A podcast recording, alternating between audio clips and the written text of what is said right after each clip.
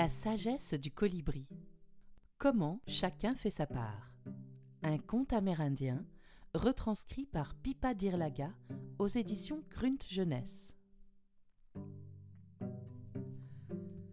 Dans un pays très lointain, sous une épaisse canopée, vivaient les plus beaux oiseaux qu'on aurait pu imaginer des toucans à bec rouge, des haras multicolores, des hérons au long cou et, voltigeant ici et là, de minuscules colibris.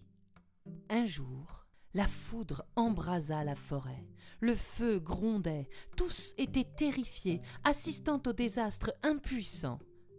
Quand soudain, un colibri s'envola vers l'étang.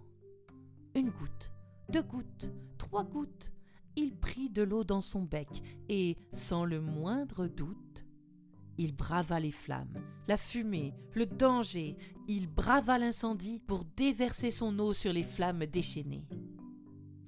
Que fais-tu, petit colibri? demanda l'anaconda plein d'ironie.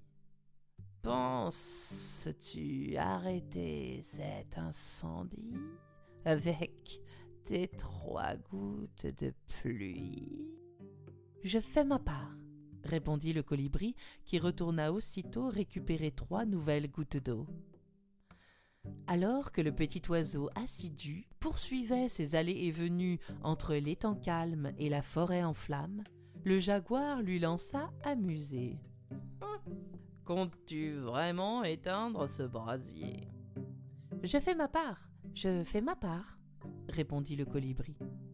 Et il repartit courageux entre l'eau et le feu. Le singe capucin lui cria, agacé par ce va-et-vient.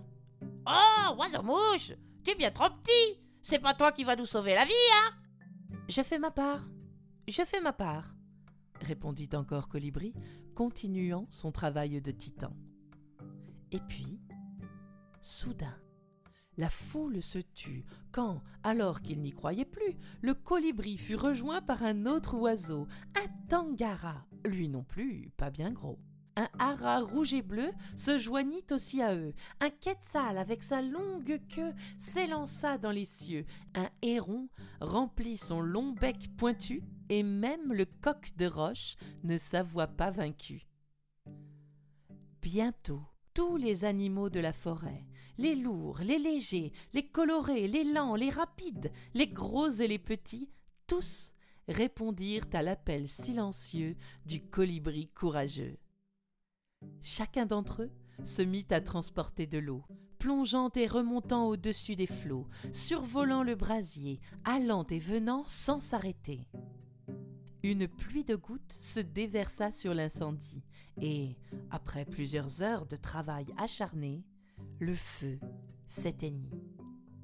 À sa place, un magnifique arc-en-ciel vint se dessiner au-dessus de la forêt millénaire que tous avaient sauvée. Et pour cela, chacun avait fait sa part.